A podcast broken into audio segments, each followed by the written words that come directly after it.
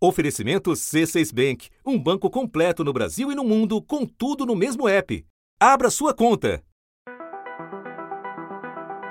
O que até pouco tempo atrás era principalmente uma disputa tarifária, agora virou um conflito multifacetado capaz de influenciar diretamente o destino de empresas e de milhões de pessoas o governo americano anunciou duas medidas que aumentam o grau da crise entre os Estados Unidos e a China. China is vowing retaliation after President Trump signed legislation sanctioning officials and banks earlier this week. He also signed No fronte tecnológico, a ofensiva americana no momento se concentra em aplicativos que são febre entre os jovens. Trump também assinou dois decretos que, na prática, proíbem dois aplicativos chineses, o TikTok e o WeChat, de funcionar nos Estados Unidos, caso eles não sejam vendidos para uma empresa americana. A Microsoft já negocia a compra do TikTok. No campo político, o embate da vez se dá em torno do futuro de um dos maiores centros financeiros da Ásia. Os Estados Unidos anunciaram sanções contra 11 integrantes do Partido Comunista Chinês e seus aliados em Hong Kong. A medida do governo Trump congela os bens das autoridades de Hong Kong nos Estados Unidos e também proíbe as empresas americanas de fazer negócios com essas autoridades de Hong Kong. Foi uma resposta à repressão aos protestos por democracia e ao adiamento das eleições locais. E quando um lado se move, o outro não demora a responder. O governo da China anunciou sanções contra 11 autoridades americanas, incluindo os senadores Marco Rubio e Ted Cruz. Da redação do G1, eu sou Renata Loprete e o assunto hoje é a escalada de hostilidades entre as duas superpotências. Uma revisita ao conflito entre China e Estados Unidos que abordamos pela última vez no episódio 118 do assunto. Com novos ingredientes, voltam as perguntas. Para onde caminha essa disputa e como o Brasil se encaixa no redesenho do mundo? Sobre isso, eu converso com a coordenadora do curso de Relações Internacionais da FAAP, Fernanda Manhota. Antes, falo com Marcelo Lins, comentarista da Globo News. Terça-feira, 11 de agosto. Marcelo, o conflito entre Estados Unidos e China se dá em várias arenas que às vezes operam simultaneamente. Eu te proponho que a gente tente passar pelas principais. Eu começo por aquela que esquentou com uma nova onda de sanções americanas para autoridades de Hong Kong. Nesta segunda, foi a vez da China retaliar os Estados Unidos a esse respeito. Você pode nos explicar do que trata esse conflito e por que os Estados Unidos resolveram se importar agora com as liberdades em Hong Kong? Me parece que a gente tem pelo menos dois elementos elementos aí.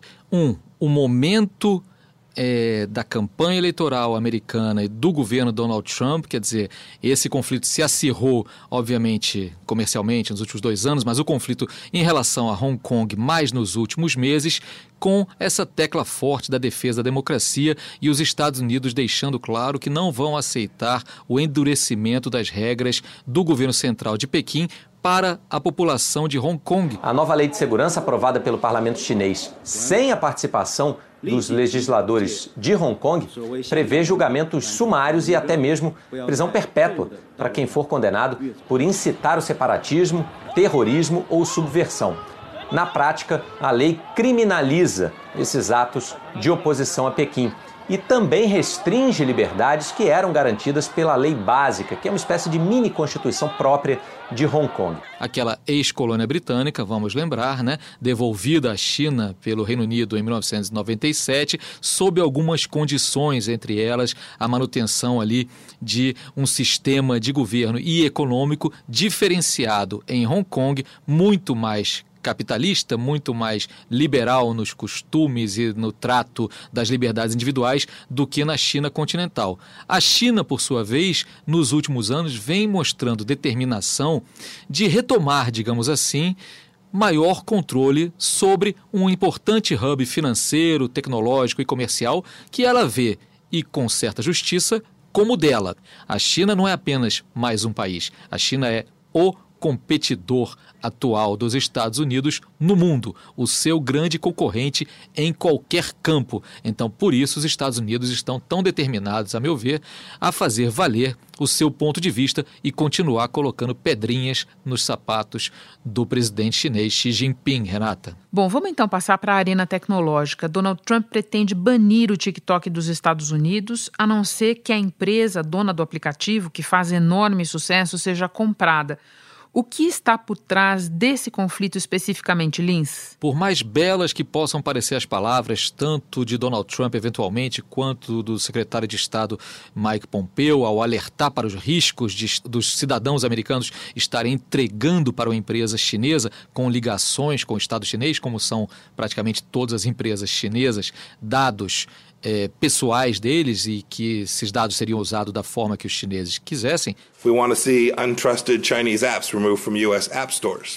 Apps like TikTok, WeChat and others are significant threats to personal data of American citizens, not to mention... Por trás disso tudo, mais uma vez me parece que há uma disputa quase que puramente comercial. Se a questão fosse apenas uma preocupação com a privacidade, e ela é genuína, essa preocupação, eu não tiro a sua importância. Com o TikTok não é diferente. Esse aplicativo que fez furor entre os jovens principalmente e inicialmente apenas como uma brincadeira, ele é também e já se mostrou muito eficiente. Inclusive, a gente falava de Hong Kong, lá em Hong Kong, quando jovens começaram a usar o aplicativo como uma forma de passar mensagem que o governo chinês não gostaria. Mas do lado americano, se a gente for lembrar, vazamentos de informações, como a da Cambridge Analytica, que juntava informações recebidas do Facebook e de outras plataformas e usava isso em proveito próprio com razões políticas, inclusive na campanha eleitoral que levou Trump a presidente, a China não tem ali a primazia nesse tipo de vazamento nem o tipo de uso. A questão é que o público esteja ciente que está sendo usado. O que está em jogo ali, na verdade,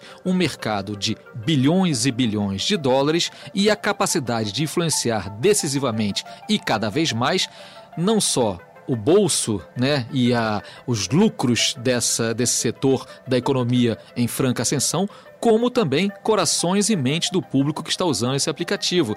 O TikTok ele se insere um pouco nisso, e no caso se insere também com mais um capítulo da briga entre Washington e Pequim, que já fez aí é, os Estados Unidos banirem a gigante Huawei ou ainda a GTE.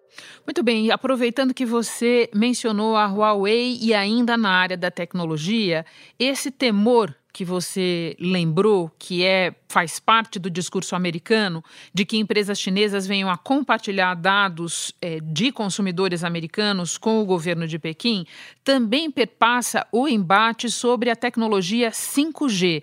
Pode explicar? Se a gente for parar para olhar um pouquinho os dados recentes, em 2019, a infraestrutura estrutura de montagem do 5G, só a rede de antenas, transmissores e cabos que serão usados no 5G estava avaliada em 2019 em cerca de 2 trilhões de dólares. Quer dizer, o mercado para a instalação dessa infraestrutura, com a previsão de um crescimento exponencial até 2025. E os chineses pelas mais variadas razões, conseguiram dar um passo à frente de empresas europeias e americanas nesse lucrativo mercado. A Huawei, especificamente, que tem na sua origem ligações sim com o complexo industrial militar chinês, conseguiu desenvolver tecnologias para o 5G, que são mais ágeis, mais facilmente instaláveis, isso na Europa, na América do Norte, até serem banidas pelos Estados Unidos, mas também disputando concorrências governos mundo afora, seja na África, seja aqui na América Latina, a Huawei estava na frente. O secretário de Defesa americano disse que o futuro da OTAN,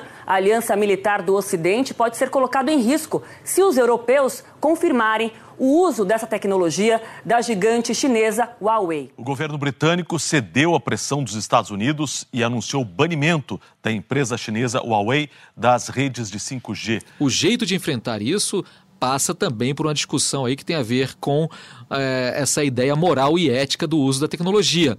Será que os Estados Unidos estão realmente nessa posição de poderem se arvorar como defensores dessa moral e dessa ética? Isso pode ser questionável. Lin, se a gente voltar a alguns episódios nessa série, podemos ficar na mesma temporada, nós vamos encontrar aquele momento, em julho, em que os Estados Unidos mandaram fechar o consulado chinês em Houston, no Texas, e logo depois prenderam uma cientista chinesa que tinha se refugiado no consulado de São Francisco. Tudo isso respondido pela China. Como interpretar esses eventos? A ação de um vai promover, sem dúvida nenhuma, a reação de outro. E vai ser normalmente na mesma medida. Fecha-se um consulado numa, num estado americano importante, fecha-se um consulado americano numa província importante chinesa. Assim como aconteceu. Para complicar um pouquinho mais essa equação, Renata, ainda tem a questão aí é, da pandemia e do uso que dela vem sendo feito pelo presidente americano Donald Trump. Some important developments in our war against the. Tem como pano de fundo aquela tal guerra comercial que vem se arrastando há tanto tempo e que está, nesse momento, numa espécie de compasso de espera. Os Estados Unidos e a China assinaram finalmente a primeira fase de um acordo depois de quase dois anos de guerra comercial. O enorme saldo a favor dos chineses foi o principal motivo da guerra de tarifas entre os dois países, que prejudicou o comércio e o crescimento mundiais. Agora, a China se compromete a comprar 200 bilhões de dólares em produtos e serviços americanos pelos próximos dois anos. Apesar de não haver muita espera, porque ela virou tema central também da campanha eleitoral nos Estados Unidos, Renata. Por falar na pandemia, quando o novo coronavírus começa a ganhar o centro da cena, no início do ano, estava para ser implementada a fase 1 de um acordo comercial entre Estados Unidos e China. Qual é o status desse acordo? Ele foi para o espaço? Ele está em modo de espera? O que aconteceu? Vamos lembrar que essa tensão que começou quando Trump começou a impor algumas sanções aos chineses lá em 2018, ela já tinha chegado a um ponto que os Estados Unidos tinham imposto taxações a produtos chineses no valor de cerca de 550 bilhões de dólares. Os chineses, por sua vez, tinham sido um pouquinho mais parcimoniosos, tinham imposto taxações equivalentes ali a 185 bilhões de dólares sobre produtos americanos. Tem muito mais a ver com a medição de forças e o quanto eu posso ganhar nessa relação, mostrando que eu sou mais forte do que você. Eu quero crer que ainda haja ali um caminho do meio e que, é, em dado momento, visto o que está em jogo, as duas potências comecem a fazer ali algumas concessões de parte a parte. Mas esse não é o momento. O momento é, vamos lembrar, campanha eleitoral nos Estados Unidos com Trump depois de perder bastante terreno, agora vendo a sua popularidade aumentar um pouco, exatamente no momento em que ele sobe o tom em relação à China. Ou seja, para Trump isso está dando certo. E para o Xi Jinping lá na China, na verdade, qualquer coisa dá certo, porque ele manda mesmo, ele é o líder mais personalista da China e mais poderoso desde Mao Tse-tung. Nada indica que isso vai mudar tão cedo e, é claro, o mundo todo de olho nisso, porque todos seremos, de alguma forma, afetados pelo desfecho dessa guerra, Renata. Lins, eu agora vou conversar com a Fernanda Maiota, mas antes me despeço de você. Muito obrigada pelas informações. Seja bem-vindo de volta das férias. Bom trabalho. Muito obrigado, Renata, e a todo mundo que acompanha aqui o assunto imperdível. Fernanda, se a pandemia precisa ser considerada na discussão sobre qualquer assunto praticamente no momento, que dirá quando a gente fala da relação entre China e Estados Unidos, dois países que reagiram ao novo coronavírus de maneira muito diferente, né?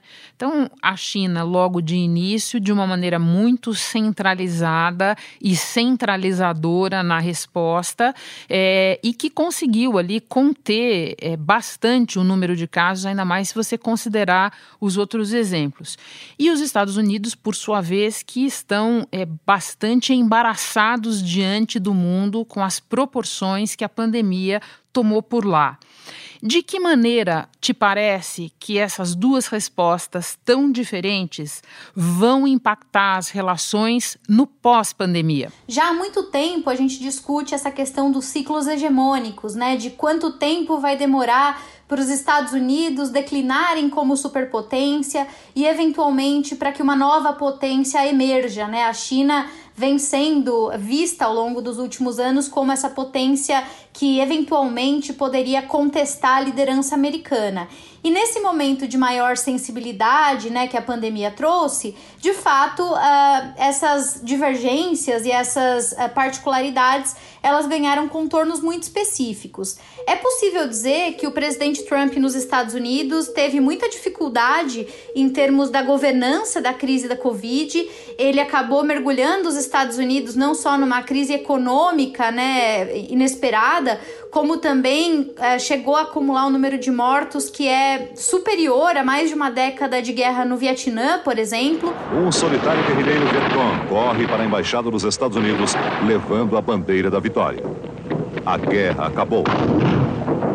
2 milhões de pessoas morreram no Vietnã, incluindo 55 mil americanos. E que isso tudo num contexto eleitoral também, a gente sabe, potencializa muito a criação de narrativas. Os chineses, por outro lado, têm tentado é, se apropriar da ideia de que, embora tenha ali sido o epicentro da crise, muito provavelmente a China buscou ocupar canais multilaterais, oferecer apoio técnico, cooperação. Então, o que nós percebemos é que, de alguma forma ou de outra, os chineses têm tentado aproveitar o vácuo de poder deixado pelos americanos na sua própria crise de governança doméstica para tentar ocupar esse espaço, para dizer: olha, a China está aqui Muitos analistas dizem que o conflito entre China e Estados Unidos não tem data para terminar, porque ele seria existencial, envolveria é, a própria natureza e a forma de atuar desses dois países no mundo. A partir daí, eu te faço duas perguntas, Fernanda. Primeiro, se você concorda com essa avaliação. Eu concordo, Renata, na medida em que nós estamos aí falando de uma questão que não é apenas conjuntural, ela é da estrutura do sistema, né, do sistema internacional. Nós temos dois países cujas capacidades, as condições materiais e até simbólicas de poder acabam em algum momento gerando essa contraposição. Então, sem dúvida, dá para dizer que não tem a ver com o Covid, nem a ver com o Trump ou com Xi Jinping ou com o contexto político desse início do século XXI. Tem a ver com as ambições e a forma como cada um desses países se vê e avalia a sua própria participação dentro do sistema. Bom, agora, e aqui vai a segunda parte da minha pergunta, tem um dado de conjuntura que é a eleição americana batendo a porta. Né? Você acha que o Donald Trump escala essa disputa por, no momento por motivos exclusivamente eleitorais ou os Estados Unidos não teriam outra opção?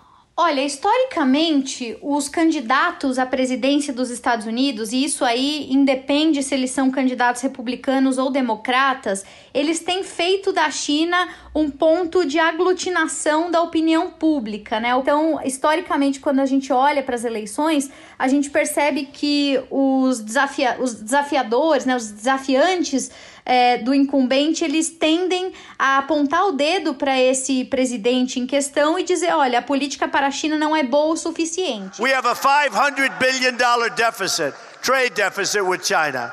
We're going to turn it around and we have the cards because we can't continue to allow China to rape our country and that's what they're doing. Com isso, o que eles têm uh, obtido de resultado é uma certa é, energização dessa opinião pública que costuma reagir a essa questão. Esse ano, particularmente, talvez seja aí, digamos, um ponto fora da curva, porque tanto o incumbente, o Trump, né, que busca a reeleição, quanto o seu oponente, o Joe Biden, ambos têm diversas divergências entre eles, mas no que diz respeito ao trato da China, ambos são potencialmente duros no trato desse país.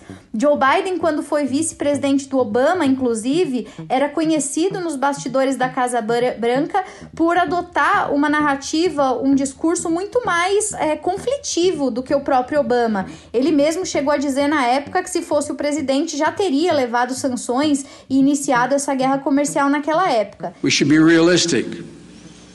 We won't always be able to work together. In some areas we have vigorous disagreement, in some a China. A China vai ser usada como um elemento de posicionamento dentro da campanha eleitoral e que, nesse sentido, vai aproximar muito os dois candidatos. Fernanda, o leigo, especialmente, está habituado a prestar mais atenção no aspecto comercial desse conflito, até pelo volume do noticiário.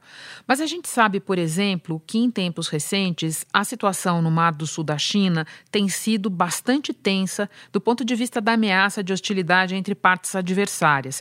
Você vê chance desse conflito evoluir para além do comercial nos próximos meses, no próximo período? Os estudiosos do setor de segurança e defesa costumam dizer que o próximo grande conflito, esse que de fato vai mobilizar é, as entranhas né, do sistema internacional, pode acontecer sim no Mar do Sul da China. E o secretário de Defesa dos Estados Unidos acusou Pequim de intimação e coerção no Mar do Sul da China depois da instalação de uma base militar, incluindo mísseis e radares a região é uma das principais rotas comerciais do mundo. Isso porque, apesar de à primeira vista ser uma disputa menor, relacionada a ilhas e tal, ela triangula, como você disse, interesses de grandes potências, né? E ela coloca essas potências em posição muito difícil. A gente nunca pode esquecer que desde a Segunda Guerra Mundial, o Japão ficou proibido de ter exército e logo na sequência, os Estados Unidos firmaram com o Japão um tratado que determina que qualquer tipo de ameaça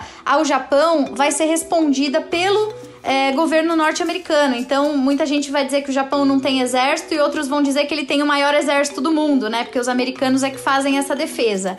E no caso, os, os americanos e os chineses, eles, apesar de tudo, têm ali uma relação comercial umbilical. É, os chineses são os maiores detentores de títulos da dívida pública americana, né? Além de serem um mercado importante e tudo mais.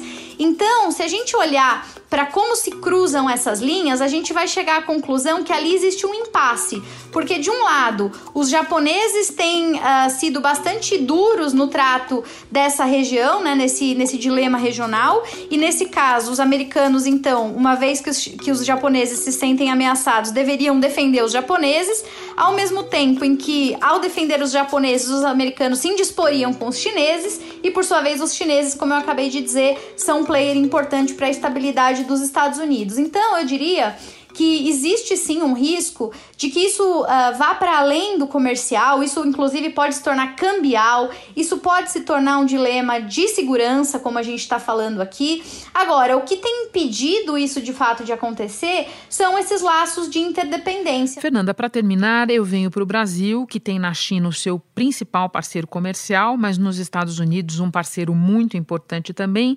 Como é que fica o país diante do redesenho dessas relações?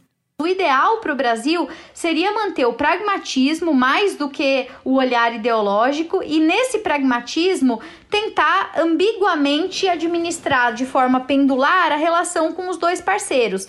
Eles são parceiros que complementam uh, os interesses do Brasil em termos financeiros, em termos eh, de investimentos, em termos comerciais, em termos de parceria no setor tecnológico, no próprio setor de defesa, do ponto de vista político, geopolítico.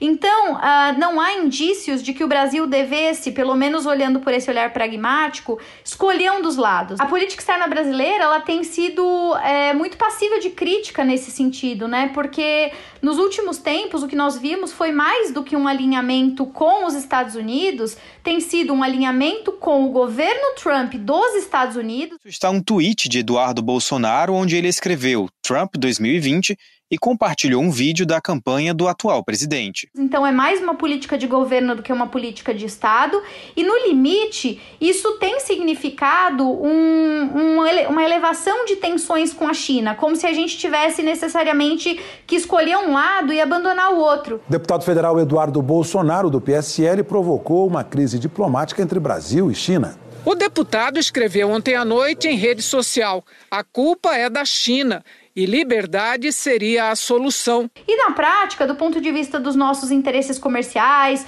das nossas empresas, do nosso ambiente de negócios e mesmo do ponto de vista dos nossos interesses diplomáticos, isso não faz muito sentido. A gente, na verdade, poderia usar isso como uma janela de oportunidade para, quem sabe, atingir alguns dos objetivos aqui da nossa política externa. Fernanda, muito obrigada pelas explicações todas. Bom trabalho para você. Obrigada, Renata. Um prazer falar com vocês. Muito sucesso aí no podcast. Este foi o assunto podcast diário disponível no G1 e também nos aplicativos Apple Podcasts, Google Podcasts, Spotify, Deezer, Castbox. Nos aplicativos dá para seguir a gente e assim ficar sabendo sempre que tiver novo episódio. Eu sou Renata Loprete e fico por aqui. Até o próximo assunto.